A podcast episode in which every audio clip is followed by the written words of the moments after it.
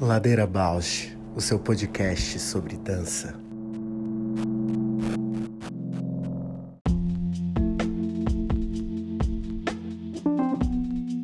Olá, meu nome é Juliana Zelensky Alves.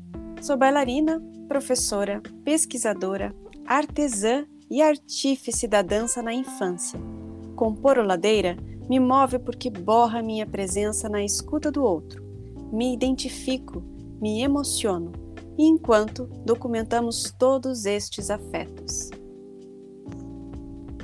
Olá, eu sou a Paula Petreca, bailarina, professora de História da Dança e curiosa. Eu estou aqui nessa ladeira para encontrar vozes, movimentos, biografias que me inspirem a aprofundar meus gestos sensíveis no mundo.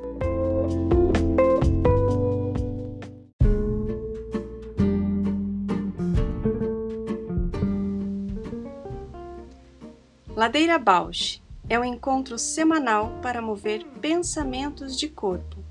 Um podcast que se propõe a horizontalizar a dança na sua vida para a dança horizontalizar você.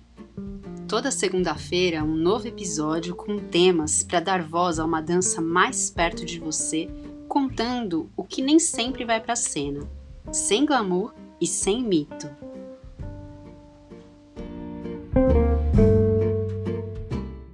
Bom dia, amiga. Bom dia, tudo bem? Tudo e você? Tudo bem também.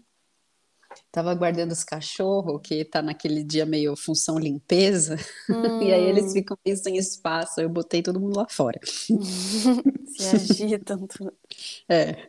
Logística, né? Tem que se ajeitar, tem que é. mover. Todo mundo na rotina.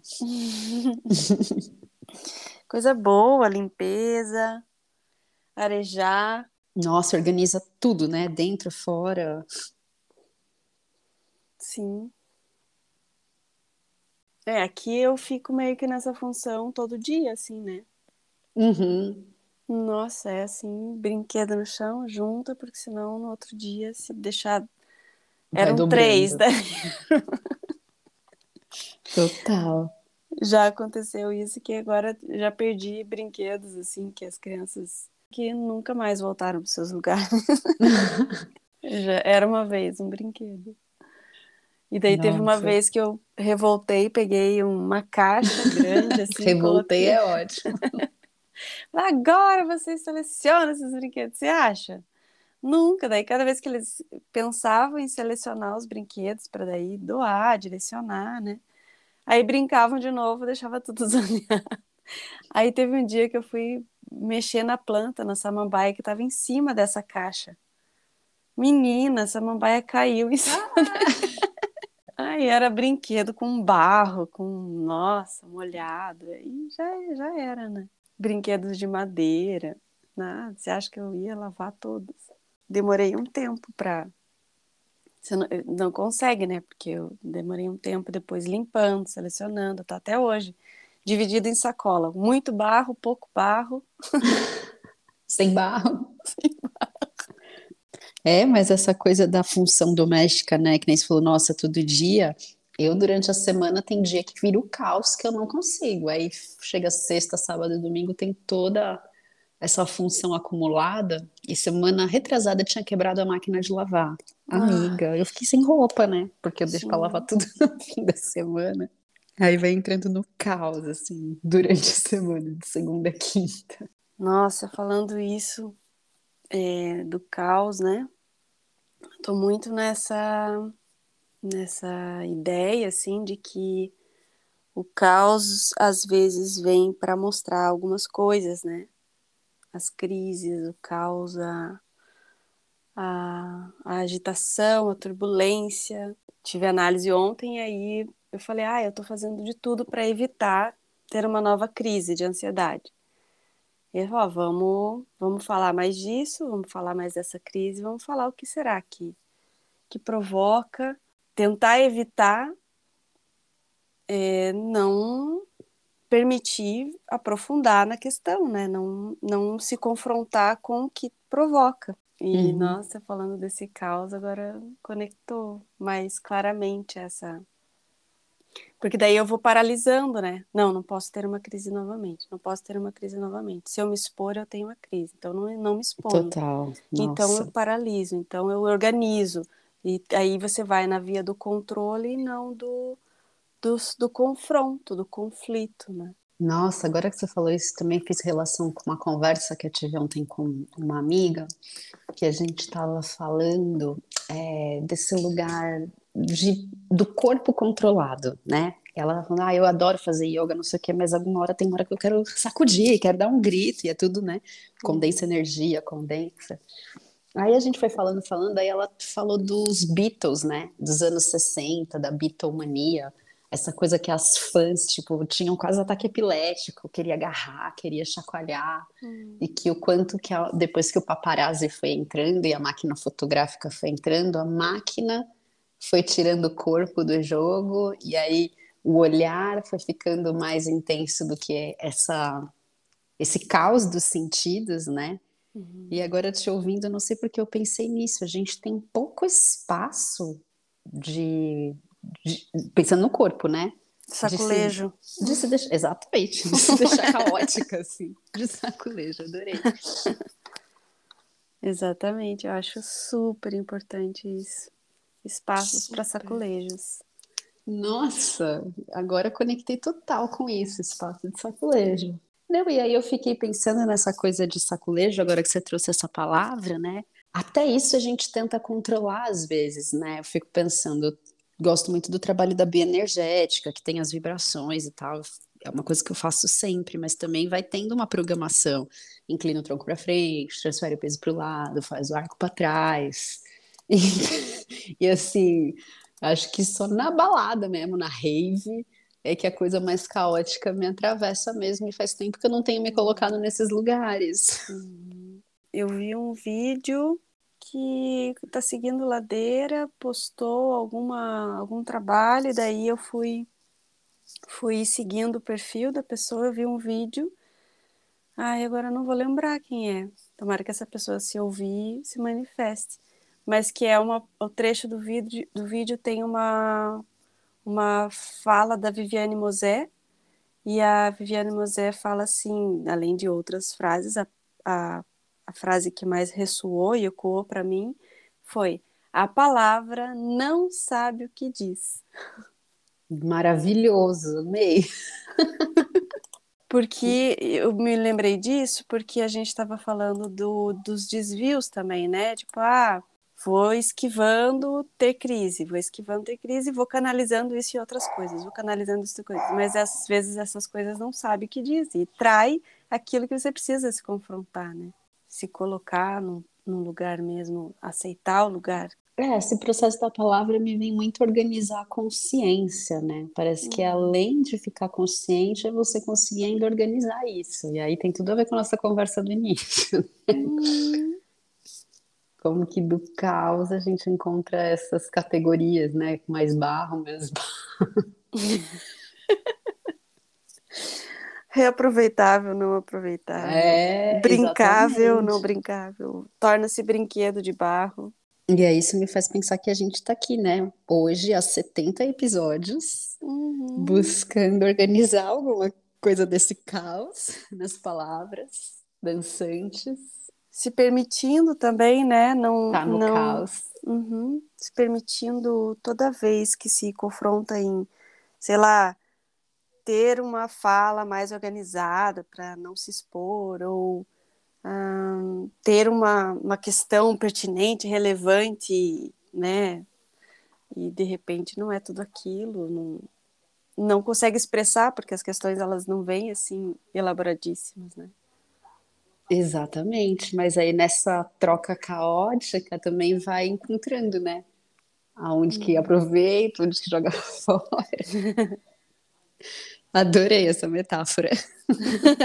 E como que você sente, Ju, chegar no episódio 70? Menina, eu sinto que eu sou uma pessoa muito diferente. Ah, eu acho que a gente não tem noção da dimensão de fazer algo constante, de interesse, assim, né? Que, que tá no encontro de coisas que a gente viveu muitos anos e partilhou muitos anos no, no lugar de escuta, assim, do outro, valorizando e, e recebendo numa perspectiva de, de, de aprender, né? De aprendiz. E agora está num espaço que a gente tem nutrido e construído um lugar de troca, talvez num, numa perspectiva que a gente acredita mais, né? Num formato tão despretensioso que vem agregando, assim, abrindo conexões, expansão, é, até a, aprendizados assim técnicos, né? Habilidades que talvez eram desconhecidos, não sabia que existia, né? Uhum. Talvez até um empreendimento que a gente não, não sabia que, que poderia ser. Muito transformada, muito abaixo. Eu fico com essa sensação também, né? Até te mandei a mensagem outro dia falando, ah, tenho assistido coisas, não estou gostando nada do que eu estou vendo, acho tudo muito pronto, não vejo as pesquisas. E às vezes, de uma maneira geral, e eu mesma sinto que essa ideia de pesquisa parece que é uma coisa assim, quase. Uh, sabe? Que você concentra, vai, séria, cascuda. Hum. Mas o lugar que eu me sinto mais em pesquisa ultimamente tem sido aqui, nessas ladeiras. E justamente por esse exercício constante, despretensioso, errante, onde a gente lida o tempo inteiro com, com transformação. Essa palavra que você trouxe é maravilhosa, porque às vezes eu saio muito transformada de uma ladeira, muitas vezes. Hum. E aí sinto que a gente insistir nessa constância tem nutrido esse meu lugar de pesquisa, esse meu lugar de mergulho. Isso é muito importante nesse momento. Uhum. É, eu confesso que eu tive momentos assim. É, porque tem é, ondas assim, né? Horas que a gente está com maiores, maior interesse, horas que a gente fica mais dividida em outras questões, né? E aí você se coloca em questão, tipo, vale a pena? Tá, tá, vale continuar? O que que tá? Uhum. Qual o ponto positivo? Qual admito que entrei num, numa crise assim, mas depois eu percebi que uh, as questões vieram muito por uma por um conflito de idealizações que não estão que estão nessa lugar de ser melhor, de realizar um projeto um, com a expectativa de ser é, do jeito que eu imagino, comparado a outros, com alguma referência. E aí, quando faz assim, tipo, olha, não precisa, tá tudo certo, é, e aí eu falo, ó, oh, mais leve aqui, tá bem melhor. É, é, talvez era algo que estava sendo carregado por expectativas e idealizações. E aí quando você aprende que, ó, oh, então cai essa expectativa, faz o que tá, o que foi é, planejado e tá tudo certo, né? Se permite ondular, né? Exato. E acho que isso faz um mega portal para nossa convidada de uhum. hoje. Que havia muita expectativa também. a gente vai ter essa conversa com o Rui Moreira, todo mundo vai ouvir.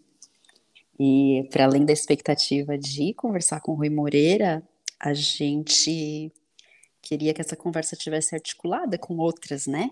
mas os caminhos foram tomando outros rumos e foi tão precioso que a gente pôde trocar, aprender o que a generosidade dele trouxe que a gente decidiu partilhar a conversa dele nesse episódio 70.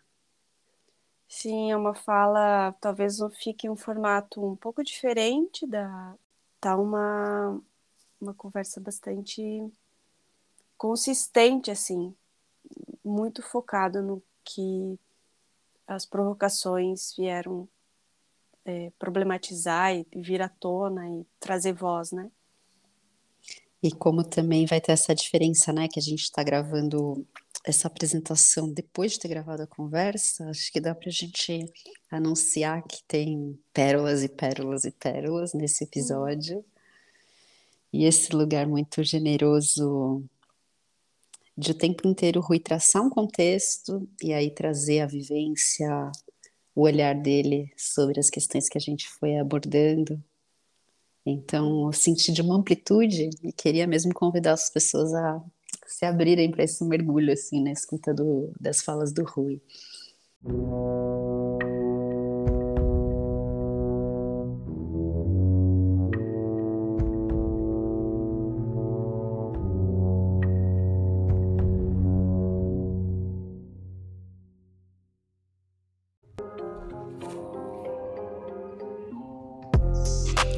O Ladeira Bausch tem uma parceria com o Portal Mude.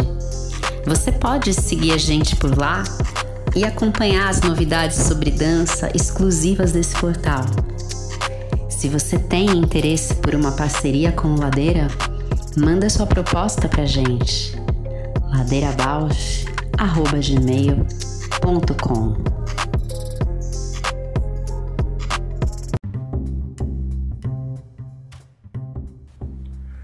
Ladeira Bausch, o seu podcast sobre dança. Olá, bem-vindo, Rui. Aqui é a Juliana. Tudo bem? Tudo, e você? Tudo bem.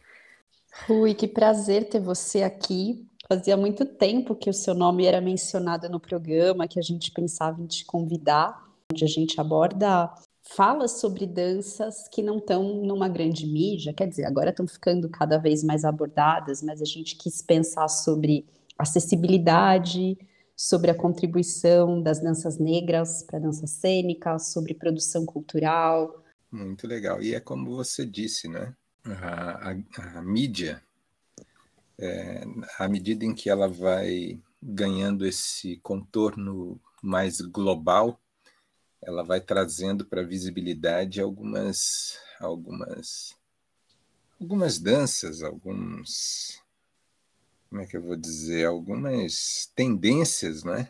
Que, que realmente não viriam, não estavam por aí, mas elas não só vêm, como elas acabam ganhando um protagonismo muito intenso.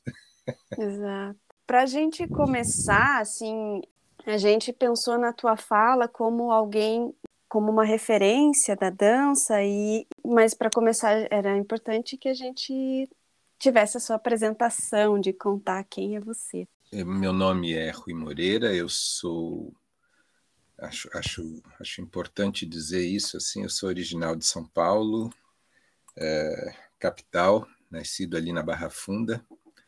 Eu falo isso porque como eu passei muitos anos em Minas Gerais, no Grupo Corpo, onde é, uma, uma passagem que gerou uma visibilidade nacional é muito muito interessante. Tem muita gente que não sabe que eu sou paulistano, né? Talvez nem minha mãe, se tivesse viva hoje, saberia, se lembraria disso, dado a contundência dessa minha passagem é, em, por, por Belo Horizonte que não se tornou uma, que não é uma passagem, né? É, na verdade, eu, eu costumo dizer que é um ponto do destino, porque lá a minha relação com as manifestações afro eh, afro-religiosas se estabeleceram muito fortemente a partir da, do Congado, né? onde que foi também um nicho de visitação é, muito forte e de, e de identificação tão forte que acabou, de alguma forma, influenciando alguns capítulos da minha, da minha trajetória profissional, como bailarino, é, coreógrafo. É, eu é, trouxe e trago sempre essa, essa relação é, que eu costumo chamar de ancestral, não é? Para, em algum momento, ela estar tá presente, seja quando eu coreografo elencos que eu crio, como foi o caso de eu, de eu ter criado a companhia Seraque lá nos anos nos anos nos anos 90, é, seja quando eu vou é, coreografar para outros elencos, né, onde eu levo implícito na, na linguagem gestual e na linguagem é, conceitual é, referências que nascem desse lugar da, da, da saudação à ancestralidade através da, das diversas descobertas é, que, que eu navego né, relacionados à, à, cultura negra.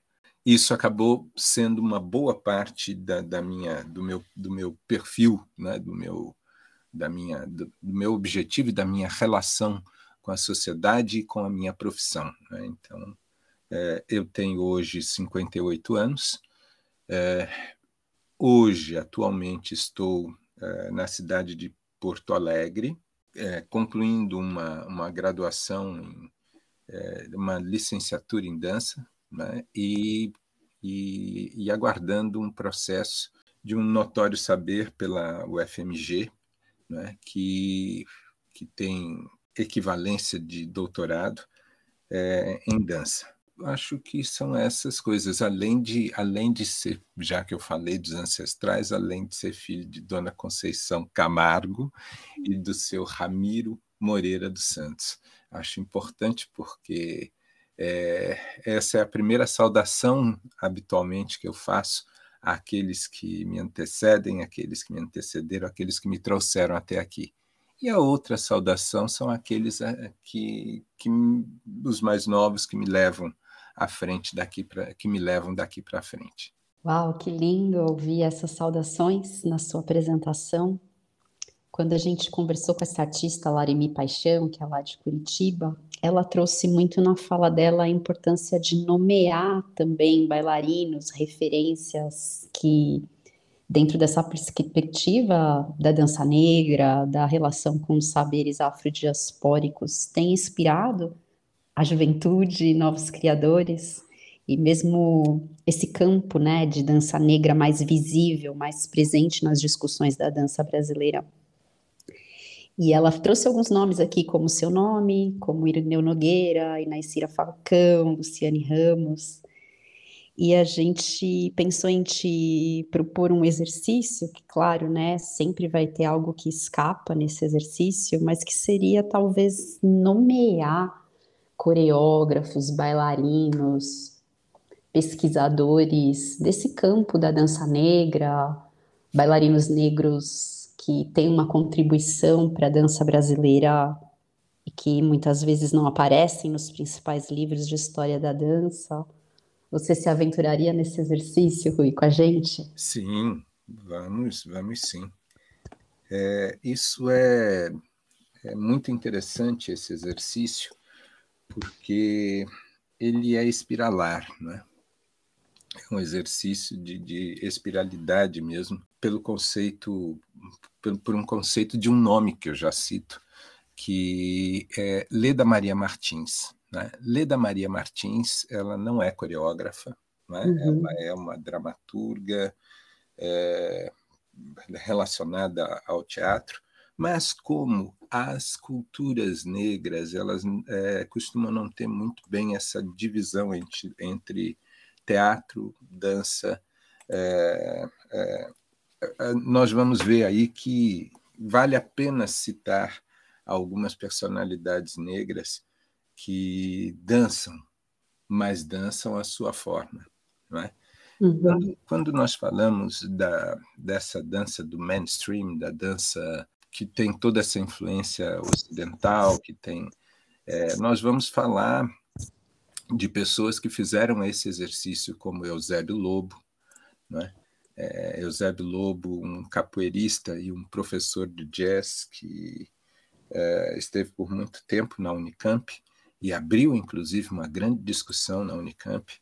E eu conheci, por exemplo, Eusébio Lobo nos anos, no final, do, no final dos anos 80, quando em Belo Horizonte ele, um bailarino, além de bailarino, era também um coreógrafo, não é? que, que, que iniciou toda uma geração de, de, de artistas é, negros em Minas Gerais. É? Então, Eusébio Lobo é um nome muito potente é, ele normalmente é citado pela sua relação é, acadêmica, mas eu cito Eusébio como, como esse professor de jazz, de dança moderna, né? uma vez que ele foi aluno de Fred Romero e, e outros nomes é, é, relacionados à dança moderna, é, apesar de, de hoje na Bahia, ele em Minas trouxe toda essa, essa bagagem de dança moderna que é muito forte no, em, em Belo Horizonte. Um outro nome que eu acho sempre importante falar, veja que eu vou falando das referências lá do território Minas, né? Uhum. é o nome da Marlene Silva.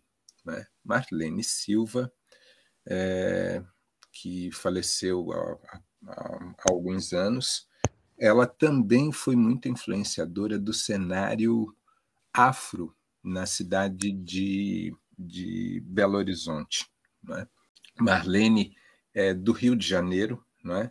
Foi discípula de Mercedes Batista, é? trabalhou com Mercedes Batista e é, inspirada na estética é, desenvolvida por Mercedes Batista, ela, ela cria a sua própria estética, cria o seu próprio trabalho coreográfico e através do trabalho coreográfico ela também inicia uma geração de músicos uh, que vão tocar, que vão dançar, que vão levar a, a, a, a dança, dan aí sim, uma dança afro, que quando a gente fala, eu gosto sempre de dizer isso, quando a gente fala de dança afro, nós estamos falando de uma estética, não é? de uma estética, e quando uh, que tem uma série de referências, mas é uma estética muito própria, né? É um pouco diferente de quando nós falamos da dança negra, né?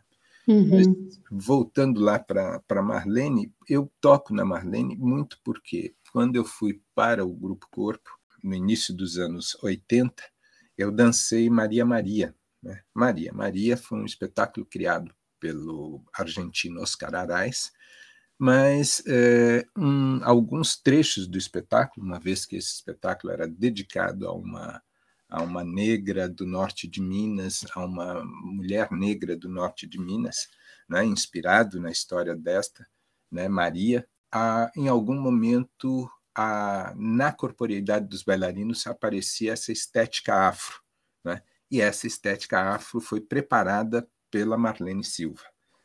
E a minha outra referência com Marlene Silva foi a, o músico, coreógrafo, dançarino Gil Amâncio. Né?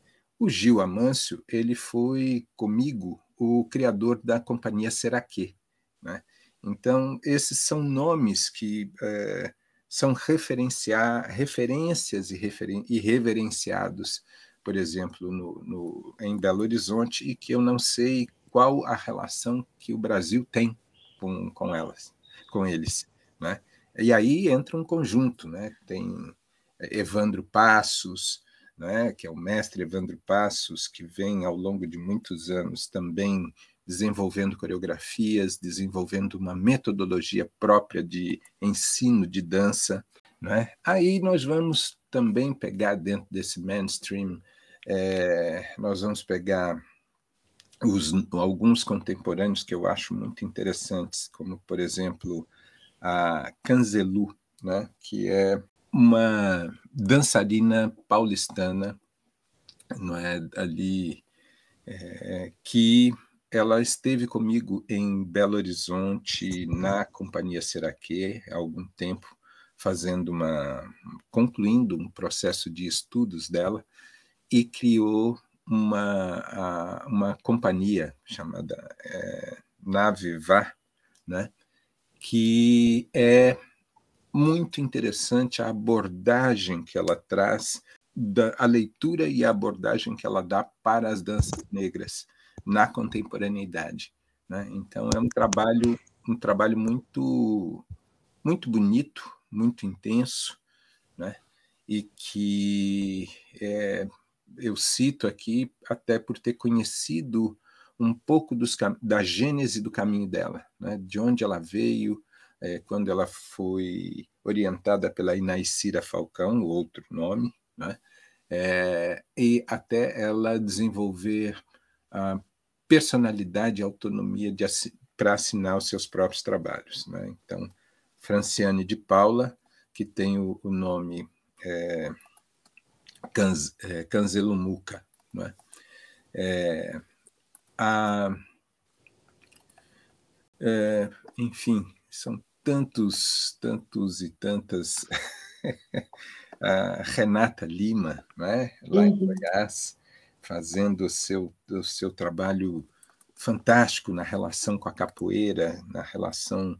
É, e aí fazendo conexões das mais é, transdisciplinares e transcendentais ao lidar com a relação da, da, da dança das danças negras, não é? E, e enfim, são uh, aqui em Porto Alegre, uh, Dan, uh, Porto Alegre, eu vou falar de Porto Alegre e do puxando aqui para o sul onde eu estou. No sul aqui Pelotas nós temos o Daniel Amaro, não é, com a companhia de dança afro Daniel Amaro, que é uma que é uma, uma geração porque tem o irmão dele que é o Mano Amaro, é, que está hoje na Bélgica coreografando tal, e tem ele, que é mais novo que o Mano, e que está aqui é, em Pelotas e, e, também desenvolvendo um, um trabalho é, muito bonito em torno das danças negras. Né?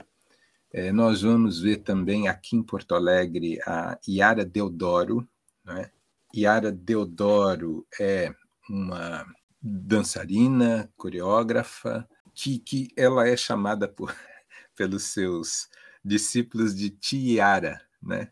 A Tiara é uma pessoa que é, iniciou, e especialmente ela tem um, um grupo chamado é, Afrosul Odomodé, e esse é um núcleo de, de, de profusão e de, da, da, de culturas negras. É? Então, ele passa a ser um núcleo de formação, onde é, as pessoas envolvidas vão cada vez mais aprofundando dentro do, da relação da dança é? e, e, e, fazendo, é, como é que eu vou dizer, desenvolvendo linguagens a partir das, das suas pesquisas. Não é? Se tem nomes aí que eu acredito que não são nomes, é, nomes que a mídia nacional é, aborda, mas que estão dentro dos seus dessa dimensão continental que o Brasil tem, né? Eles têm a sua o seu núcleo de difusão, né? E acho legal sempre quando a gente pode expandir esses núcleos de difusão, de difusão. Maravilhoso. Algumas pessoas a gente já tinha aqui mapeado, a Canzelu já veio aqui no podcast conversar com a gente. Outras pessoas, é o que você disse, né? Uh, estão às vezes nas suas regiões e aí não tem também uma projeção nacional, então é muito importante a gente ouvir, conhecer. E aí, uma segunda pergunta, Rui, também ecoando as falas da Larimi Paixão aqui no programa, ela comentou sobre corporeidade, saberes específicos das danças de matriz afro. Você também comentou que essa matriz afro é uma estética específica. Se você pudesse comentar um pouquinho mais sobre saberes, sobre esse, essa estética da dança afro aqui para gente. Em conversa com Mariana Monteiro, é, uma vez ela disse que a mãe da dança moderna brasileira era Mercedes Batista. Né? E quando ela traz esse, essa afirmação, é importante nós entendermos em que contexto e de qual contexto ela está falando. Né? Ela fala de um Brasil, é, de um país que teve em sua capital, Rio de Janeiro, em um dado momento, 80% da população africana, é, que tem um, ainda é, entre é, auto, autodeclarados e, e uma população uma população afro é, descendente é, superior à população é, descendente de outras etnias, ou até mesmo da, da questão. Ah, é verdade que somos afro-ameríndios, mas é, essa relação afro ela é muito presente na sociedade. Consequentemente, uma manifestação de dança moderna é, ou de uma dança que não fosse eurocentrada, ela iria passar por esse lugar, iria passar pela possibilidade de reconhecimento dos traços de referência é, cultural e estrutural do povo brasileiro. E esses traços de passam pela cultura negra, passam pela cultura indígena, não é? E, e, essas, e esses traços é, é, são características de uma, de uma expressão. Né? Então, quando é, nós vamos ver ali, nos anos 50, né? e, e só uma digressãozinha. É, falar de corpo é falar de política, né? Não tem uhum. como. É, o corpo é, um, é o nosso maior ato político, a nossa, é, a nossa expressão corporal é nosso maior ato político. E, mas é, aí, quando é, nós vamos ver ali nos anos 50, essa coisa toda tão forte, é, euro, da, da, das danças cênicas ganhando espaço dentro dos grandes teatros italianos e, e sendo desenvolvidos a partir do balé, nós vamos ver, então, uma dança é, que é desenvolvida em teatros de revista, que é desenvolvida em outros palcos, que é desenvolvida de maneira distinta e que ganha uma, uma estética e uma possibilidade de abordar o corpo de maneira diferente. Não aquele corpo que era necessário que começasse a estudar tão cedo para ter um formato específico e que se vestia de uma forma que se vestia de uma forma específica, que lidava muito com a, a verticalidade, né? mas nós vamos encontrar corpos que lidam com horizontalidade, que abrem os braços, que se aproximam do chão e que, ao se aproximar do chão, uh, geram outras relações com a expressão e outros textos expressivos também. Né? e, consequentemente, como eu falei bem recente, ele consegue ocupar outros espaços, que, que também os teatros, mas outros espaços. Então, eu percebo que essa característica, né, essa característica afro ou afro-ameríndia, né, ela se espalha e se transforma num dado momento como uma característica da dança que é feita no Brasil, né? Como é, Mercedes que viaja o mundo levando essa dança e as pessoas se reconhecem nelas.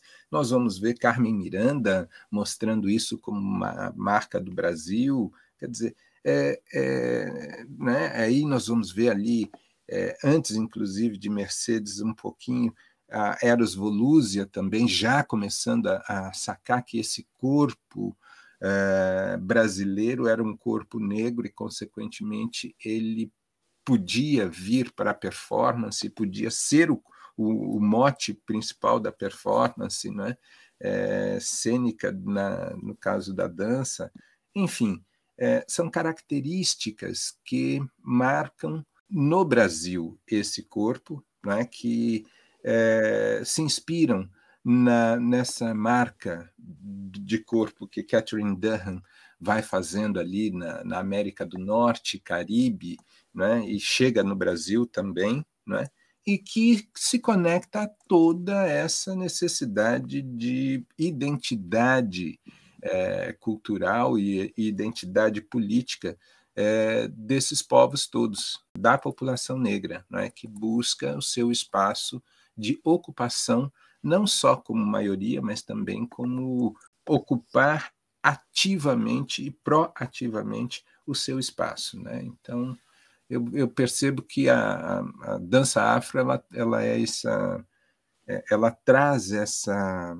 esse chamado né, de, de centralidade para uma cultura. Muito Nossa, bom. que incrível!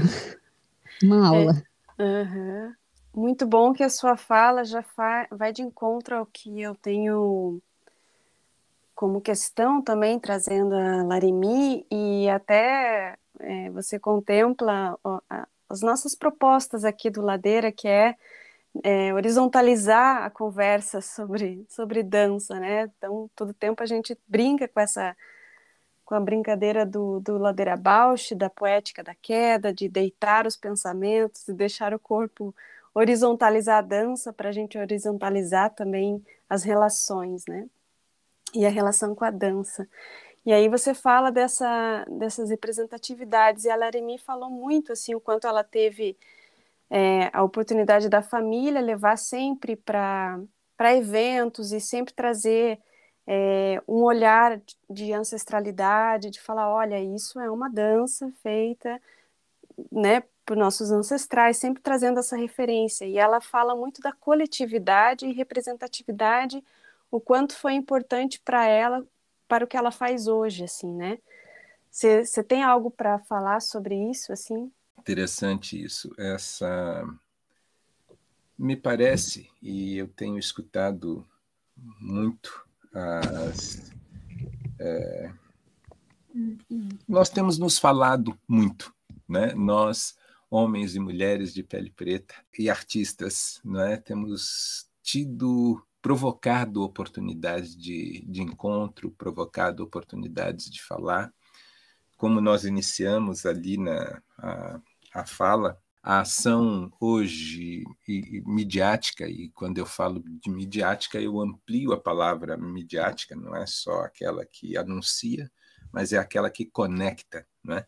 Então, as ações midiáticas têm promovido grandes é, possibilidades de encontro e maiores possibilidades de acesso aos resultados desses encontros, né? as redes sociais e, e tudo mais. E isso marca a, uma possibilidade de nós é, reconhecermos, de nós nos reconhecermos. Houve um tempo em que é, muitos dos homens e mulheres de pele preta, que, é, e quando eu falo homens e mulheres de pele preta, é, entendendo que o ato, o, o ato da negritude é um ato político, não é? é um ato de, de é, conectado a vários, vários movimentos do planeta, né? desde a, dos atos anticolonialistas, né, é, até as, as, os eventos mais contemporâneos como o George Floyd e outros e outros hediondos assassinatos que a gente vem eh, vendo, né? Então nós temos nos olhado de maneira muito potente e temos achado possibilidades de recuperar ou de manter ou de explicitar uma conversa que a gente tem dentro da sociedade é, brasileira, onde nós temos negros de todas as cores, né? porque o Brasil é, um, é na, na, dimensão na, é, da estru, estrutural, ele, ele tem falhas para todos os brasileiros, né? as falhas estruturais elas atingem todos os brasileiros e, portanto, é, as, as falhas estruturais relacionadas às questões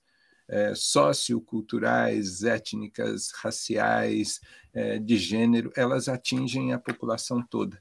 Né? Isso não é um ato democrático, mas é um sofrimento coletivo, eu diria, tá? É, que essa e, e consequentemente todas as vezes que nós podemos conversar sobre é, esses temas todos, sobre essas temáticas todas, é, nós vamos ter que horizontalizar todos os fazeres. Né? A uhum. dança ela não é uma ação fora do corpo ambiente. Aliás, ela é a manifestação desse corpo ambiente, desse corpo presente, né?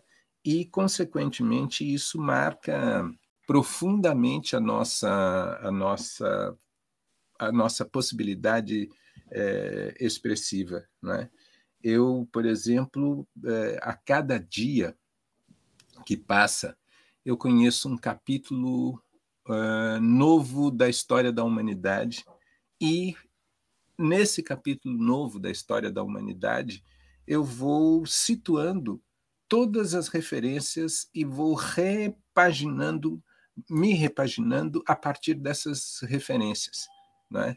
Então, a potência, por exemplo, da, da, da história da África que está sendo revista, a potência da possibilidade de eu me encontrar com uma África contemporânea é, a partir é, de do, do, dos novos, do, desse, desse caminho, né, que, como eu falei, de, desse novo formato da, do globo, né, que permite que a gente acesse a coisas que não viu, a minha possibilidade de ter ido à África e, e ter visto uma África que eu ainda não tinha sido apresentado né, a ela, né, não tinha sido apresentado, a possibilidade de de andar aqui e ir às, é, é, e relativizar as periferias, é? a possibilidade de, de entrar em um baile hoje e ver muitos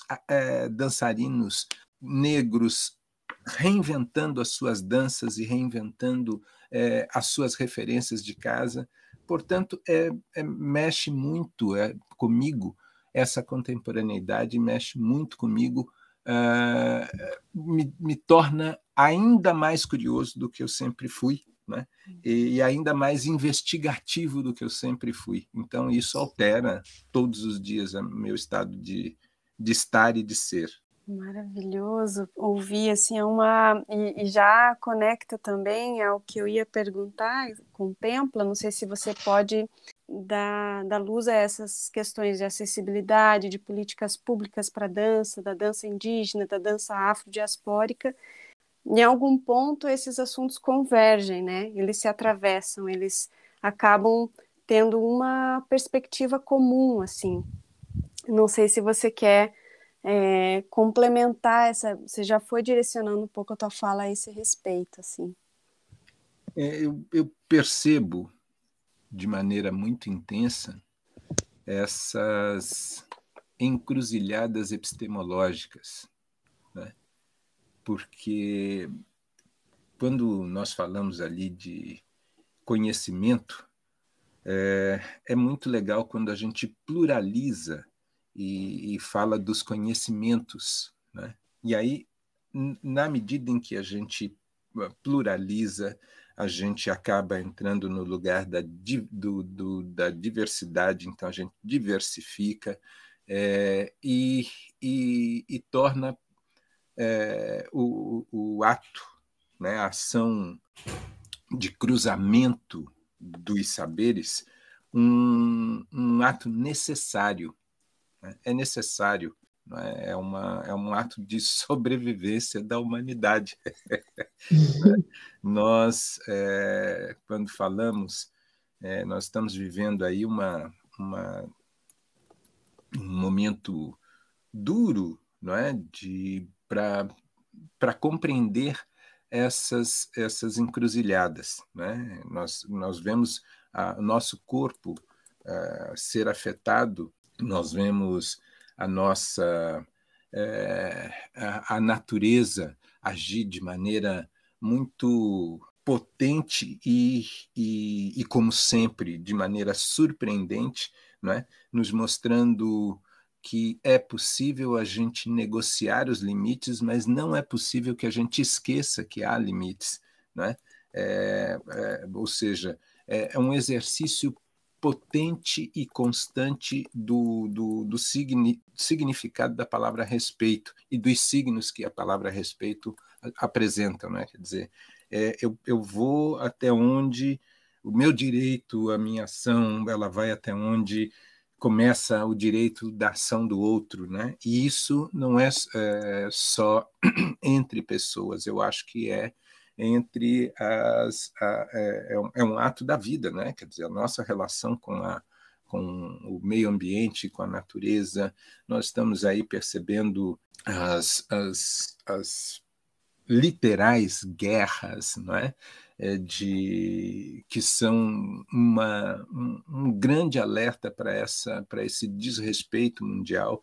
Quer dizer, o fato da a gente tem que estar ligado e, e nós precisamos estar ligados muitas vezes em informações que os povos originários conseguem é, nos dar maior referência. É? Então, é importante que a gente saiba que hoje nós estamos aqui é, fazendo um podcast, que estamos conectados à internet, conectados, que tudo isso é uma maravilha da genialidade é, humana, mas o material que envolve essa genialidade, ele é natural, ele é da natureza e a gente não pode esquecer disso. É uhum. É importantíssimo. É importantíssimo que uh, e as tecnologias elas não são apenas tecnologias de tomada, aquelas que ligam o pino na, na tomada onde se conecta uma eletricidade, mas são as tecnologias também das relações. Como é que a gente se relaciona? Isso é muito importante, porque senão a gente transforma em ato contrário à humanidade o uso disso tudo, de todas essas ferramentas que nós temos ao nosso redor. Né? Então, penso eu que é muito importante essa, essa nós não é, perdermos a referência dessas encruzilhadas epistemológicas, dessas encruzilhadas dos saberes e, e dessas tecnologias da humanidade. Né? O que né? Como é que a gente pode é, é, se manter respirando, não só automaticamente, mas alterar a respiração a partir da sua dança, a partir da sua, do seu, da sua, do seu desejo de transcender. Não sei, eu acho que, que esse é um, é um é algo que eu fico que eu falo até com, com essa com essa animação toda, porque eu, eu acho eu acho que é necessário que a gente se anime a, a esperar algo que está na nossa mão construir, sabe? A esperança é tal, está na nossa mão a construção da esperança. Inspirador. Uma honra muito grande, Rui, ter você aqui trazendo a tua experiência. Eu, eu quero dizer que, que não nos falte oportunidade para você trazer mais do seu trabalho de uma forma mais poética, mais hoje a gente voltou mais para esses assuntos em diálogo, né, com a, com a, a Laremi, com um foco importante, mas que, que tem muita vontade de te ouvir falar ainda muito mais e aprofundar sobre o seu trabalho, sobre as, as, as poéticas que vem desenvolvendo. E agradeço muitíssimo a tua, a, né, a tua generosidade em trocar e trazer esse, essa perspectiva. Mas olha, quem agradece muitíssimo sou eu. É, esse lugar, esse espaço, é, onde a gente pode, sei lá, ir trocando, ir trocando visões, pontos de vista, né? sempre de maneira construtiva, de maneira a a que a gente, de alguma forma, é, vá fazendo, vá dando luz a esses, a esses enormes, a esses pontos todos que estão conectados uns aos outros, né? É, a gente precisa manter essa luminosidade a partir desses, desses, desses lugares também, né? Então eu te agradeço muitíssimo, agradeço a vocês muitíssimo. Inshallah, a gente continue aí juntos. Uhum. Então, muito obrigada mais uma vez, Rui. Que prazer te ouvir que hajam outras vezes. Isso mesmo. Volto a dizer, super obrigado vocês e parabéns pela, pela iniciativa, tá? Que eu acho muito bom que, que, que seja feito assim, desse, desse jeito. Querido. Muito obrigada, um super beijo, bom fim de semana. E até a próxima, então. Olha, para vocês também. Cuidem-se, por favor. Beijo. Beijinho. Tchau, Beijo. tchau. Tchau.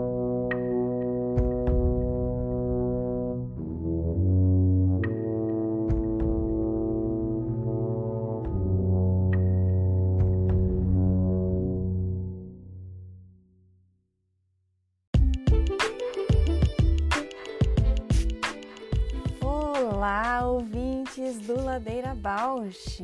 Estamos tão gratas por toda essa escuta. Queremos anunciar que agora temos uma campanha no Apoia-se. Caso queira contribuir com algum destes episódios, nos incentivar a continuar produzindo, entra lá no site do apoia.c barra Ladeira Bausch. Estaremos lá. Beijo a Bausch!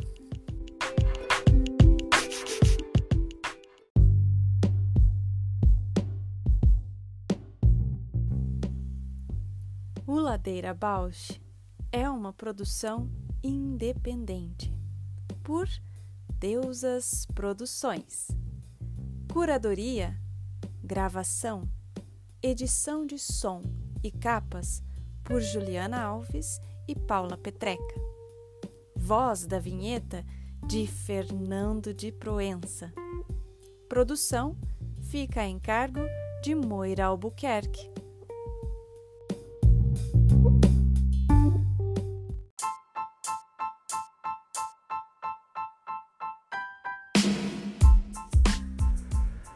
Ladeira Bausch, o seu podcast sobre dança.